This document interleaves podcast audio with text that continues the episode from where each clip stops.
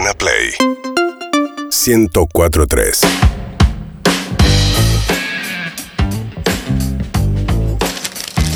Ah, bueno, está el señor Santiago Bilinkis con nosotros. Hola Santi, buenas tardes. Hola Matías, ¿cómo andás? Bien, ¿cómo le va a usted? Bien, excelente, feliz me de alegro. estar acá. Me alegro, me alegro mucho.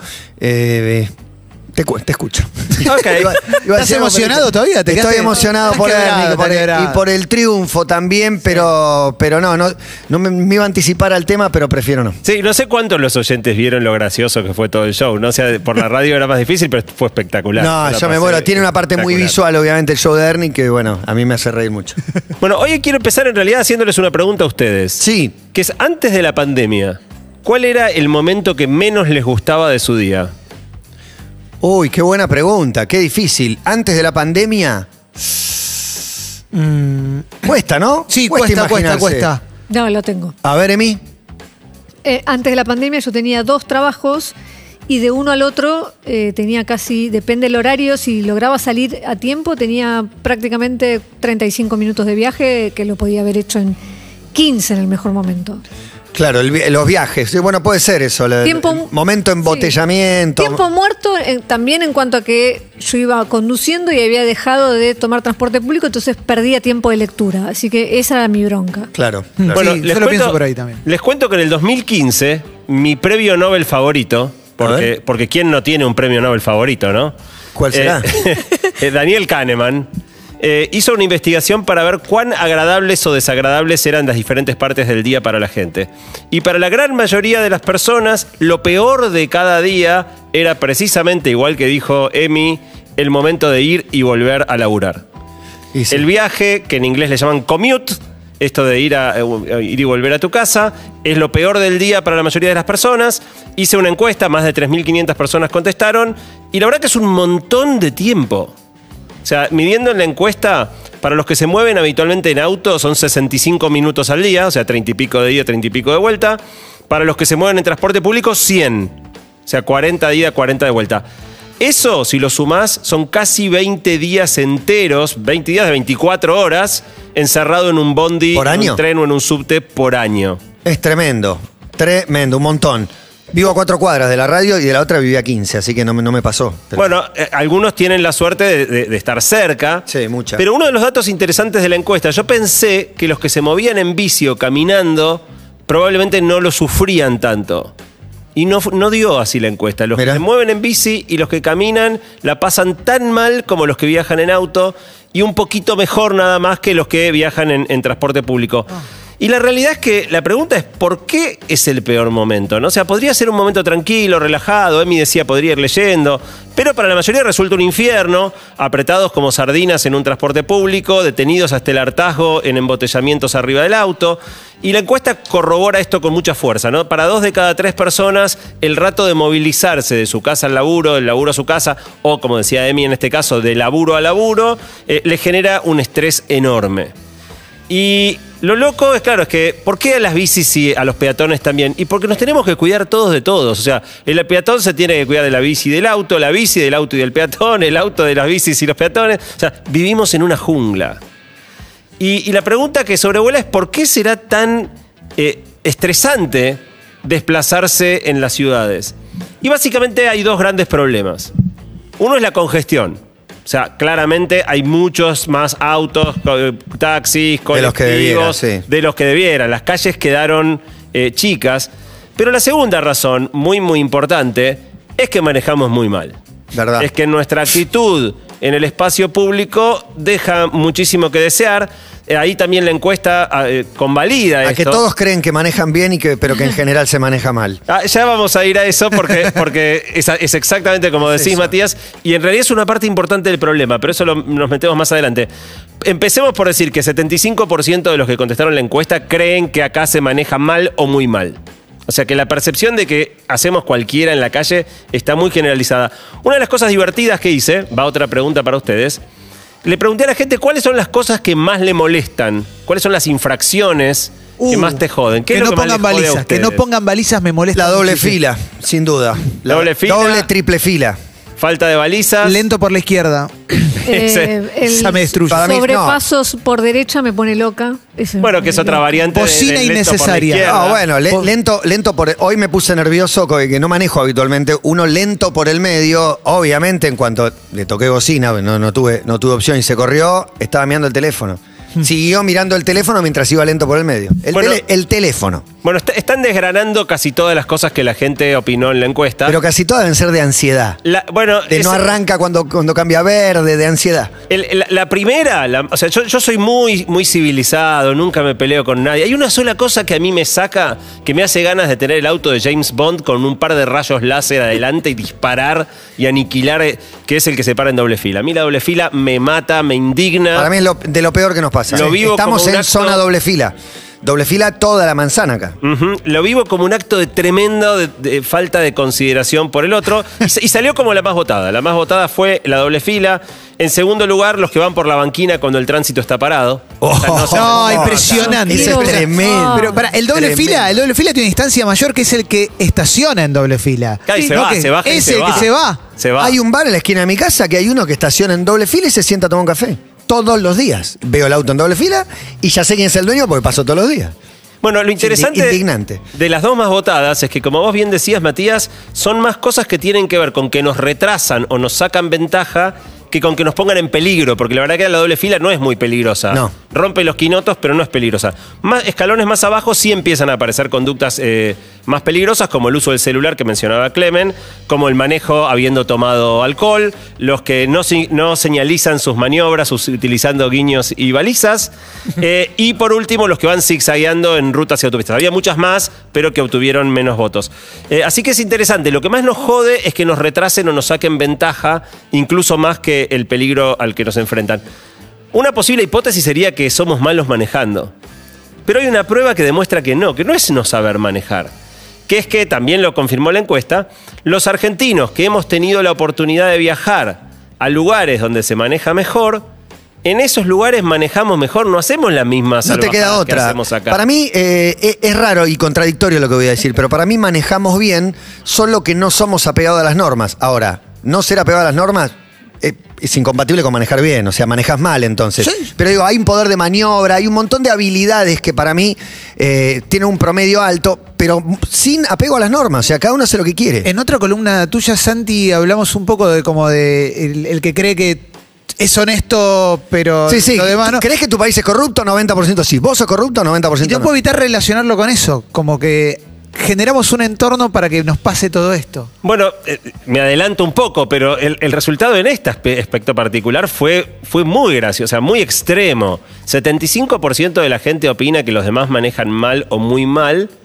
93% cree de sí mismo que maneja bien o muy bien. O sea, Para mí es, por esto, por cierta habilidad, cierta destreza para la maniobra, pero sin re- pero voy Pero- contra pero incu- mano, pero me su- incumpliendo me las subo a normas. donde quiero, claro. Totalmente. Bueno, lo, lo loco esto es que sabemos manejar, porque vamos a otros lados, manejamos bien. A mí me pasa algo muy gracioso, no sé si les pasa a ustedes, que es que yo en Buenos Aires no veo las señales de pare. No las veo.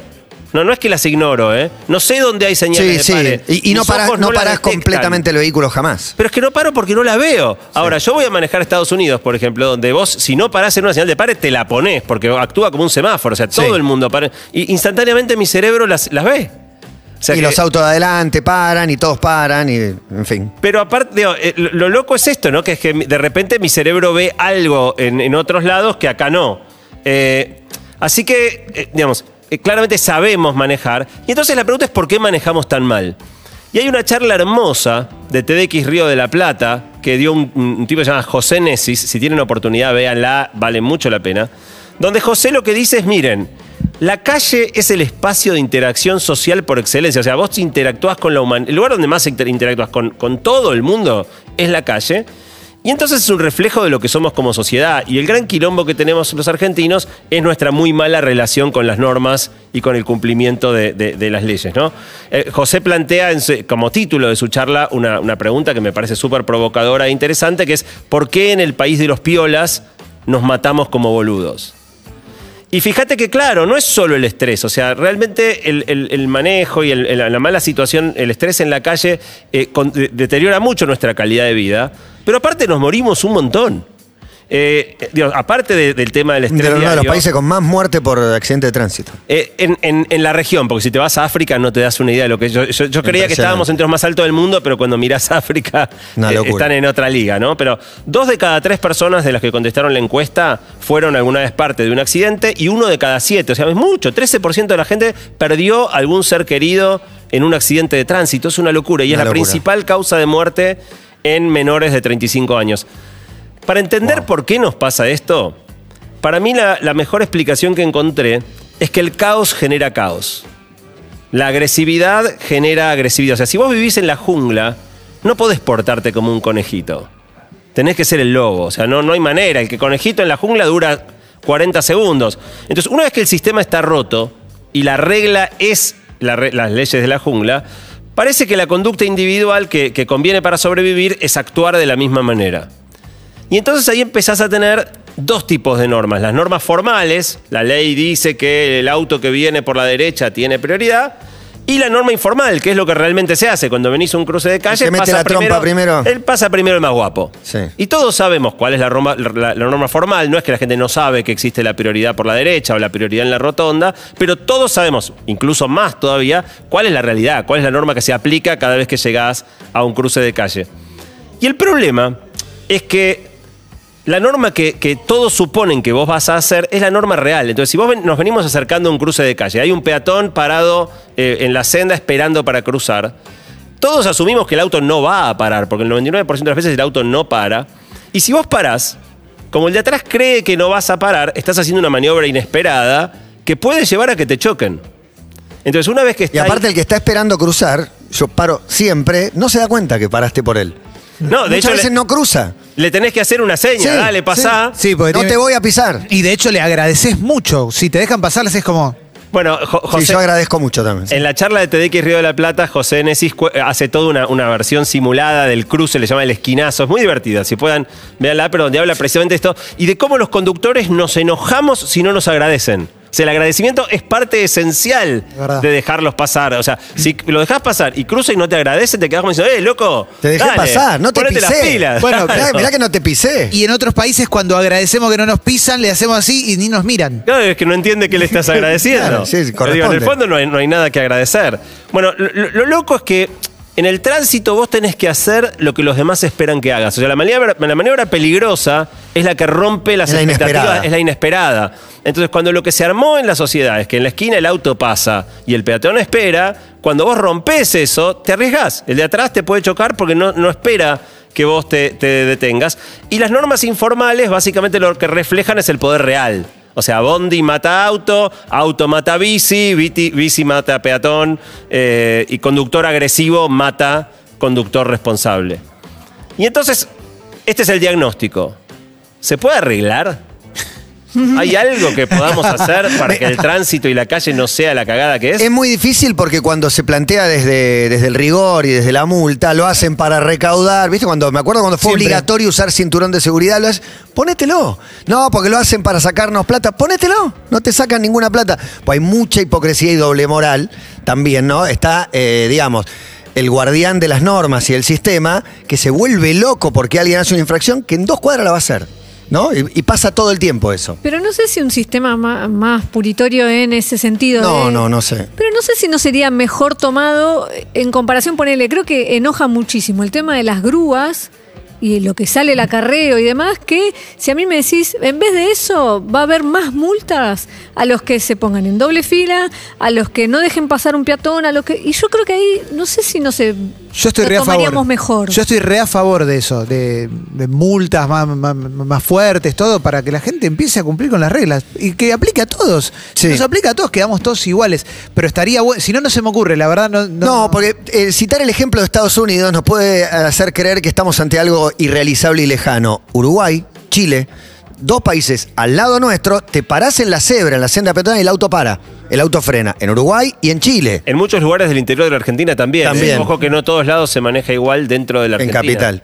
Eh, eh, capital y conurbano son especialmente caóticos. Con Urbano y- tiene muchos otras- stand-ups dedicados a eso también. Sí, No, y totalmente. es, es muy interesante lo que dijiste al principio también de que los que van caminando no la pasan bien tampoco.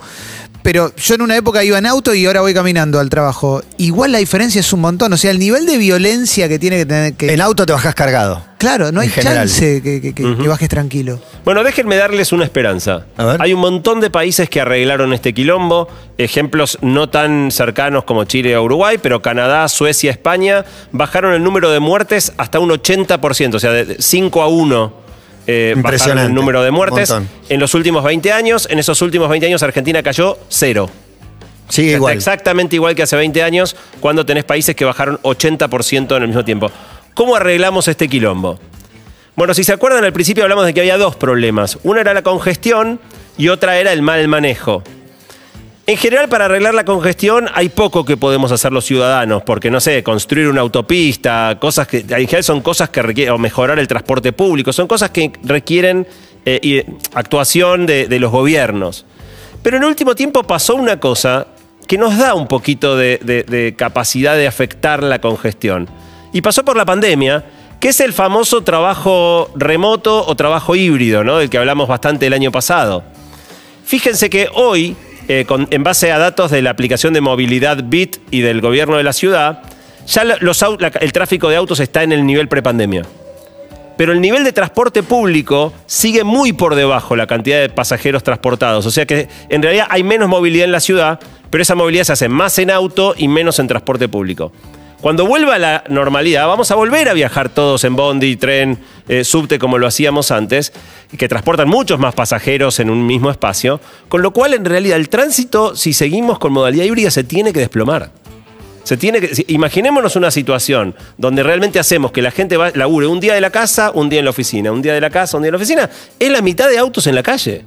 Aparte de la búsqueda por estimular el uso del transporte público en general, si las redes de subte, bondi, etcétera, llegan a todos lados y te cuesta más barato y tenés menos riesgo, bueno, la gente lo va a elegir. Totalmente, Y, y es pero, cómodo, ¿no? pero de nuevo, que expandan el subte no depende tanto de nosotros. No, no, no, Ahora, claro. se viene una pelea fundamental y yo quiero que los, los oyentes la tengan clara. Se viene la pelea por si nos van a forzar a volver a laburar todos los días presenciales o no.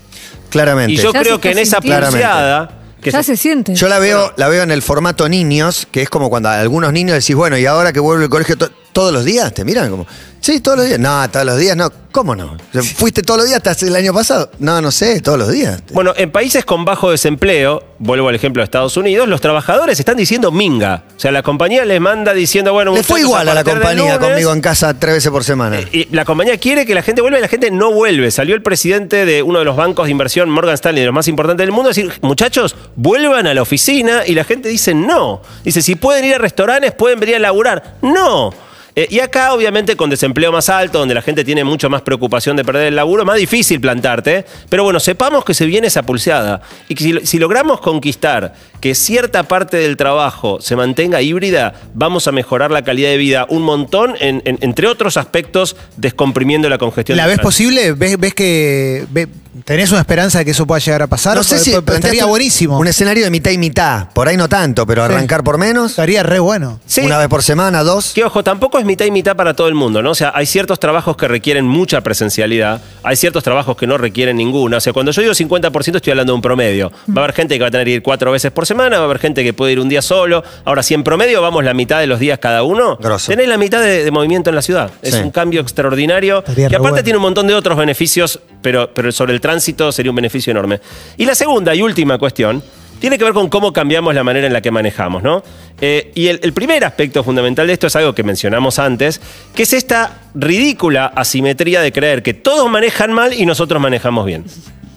Y eso es una parte enorme del problema, porque yo creo que muchas veces las acciones imprudentes que tomamos son por creer que manejamos bien. O sea, mirar el celular cuando manejas, aún cuando, o sea, si yo miro el celular cuando manejo y no choco, digo, che, qué bien que manejo. Hasta puedo mirar el celular y no choco. No, estás manejando mal. Te pusiste en riesgo y pusiste en riesgo a los demás. A, a un montón, y aunque haya salido bien, no deja de ser una pésima decisión mirar el celular cuando se maneja. Lo mismo, te, saliste con amigos, te tomaste dos vasitos de vino, bueno, listo, ya puedo manejar con dos vasitos de vino, vuelvo manejando. Está bien, llegaste a tu casa, está mal, no manejaste bien, no tendrías que haber manejado después de tomar dos vasos de vino. Entonces, en definitiva, la cuestión eh, es cómo cambiar esta lógica. Por un lado, de creer que manejamos bien. Manejar bien tiene que ser cumplir las normas, no simplemente llegar sin chocar. Pero sobre todo, cambiar esta idea de que por las expectativas, si yo freno en la esquina, el auto de atrás me va a chocar. O sea, cuando vos construís esta figura de el auto de atrás, que plantea de una manera muy graciosa José Nesis en esa charla que les recomendaba, eh, la culpa es de otro. Yo no freno, pero no porque soy un mal pibe, ¿no? No, no freno porque el auto de atrás me choca. Pero el auto de atrás somos todos. O sea, vos sos el auto de atrás del que va adelante. Entonces, eh, en el fondo, el que no está frenando no es el auto de atrás, es una cultura, es una cultura de incumplimiento de las normas que cuando se vuelve muy generalizada es tremendamente difícil de romper. Y hay un ejemplo que a mí me encanta para mostrar que se puede salir de este atolladero. Yo no sé si ustedes alguna vez fumaron tabaco, yo nunca fumé Sí, tabaco. alguna vez sí. Poquito. Bueno, yo padecía tremendamente, nunca fumé. Y el padecimiento del fumador pasivo es horrible, es espantoso. Y sobre todo en las épocas donde se fumaba en todos lados. En esa época donde casi que no te permitías quejarte, porque eras No, vos te- el, te- que te se quejaba, era el raro. Claro. Yo he viajado en ómnibus de larga distancia, de esos que van con todas las ventanillas Aviones. cerradas hasta Florianópolis, 42 horas respirando el humo, todo. Se podía fumar en el avión eh, y, y no le podías decir a nadie que apague el cigarrillo porque te agarraban a patadas. Y un día salió una ley que prohibía fumar en lugares públicos, restaurantes, qué sé yo. Una ley que no tenía ningún castigo. ¿Ustedes conocen a alguien que no, haya pero sido la- sancionado? La, resistencia fue enorme, fue tremenda. Desde lugares culturales y, y- y Sí. ubicados en lugares muy piolas, salieron la que, la indignación y el alegato en favor de yo si quiero me fumo un pucho. Pero duró 10 minutos. y ahora no, estamos muchísimo mejor. No, mucho mejor. Y ahora no podés creer lo que se permitía antes. Bueno, ahora, ahora cambió. O sea, justamente cuando. Lo, lo que pasa con estas cosas es que se da vuelta la ecuación. Hoy es inconcebible parar en la esquina porque te choca el de atrás. Cuando cambia la expectativa, va a ser inconcebible no parar en la esquina porque el de atrás espera que pares y si no te va a chocar. En definitiva, lo que, de lo que se trata es de cambiar la lógica, cambiar la, la cultura. Las cosas punitivas que mencionaba Emi hace un ratito, eh, sistema de descuento de puntos, castigo en el precio Scoring. del seguro, Sí. hay un montón de cosas que se hacen en otros lugares del mundo y funcionan, pero yo creo que Se el intentó cambio- acá el scoring. Hubo, duró poco, no sé qué pasó. Eh, Lo que pasó, averigüé para esta columna porque siempre me quedó en, en- en el tintero por qué Para mí era una no buena había. iniciativa, pero no sé qué pasó. Bueno, lo, lo- lo puso una ley nacional. Rompimos el eh, scoring. Lo puso la- la- la- una ley nacional, pero la implementación dependía de cada jurisdicción y casi ninguna jurisdicción lo hizo porque es bastante antipopular y te genera costo político.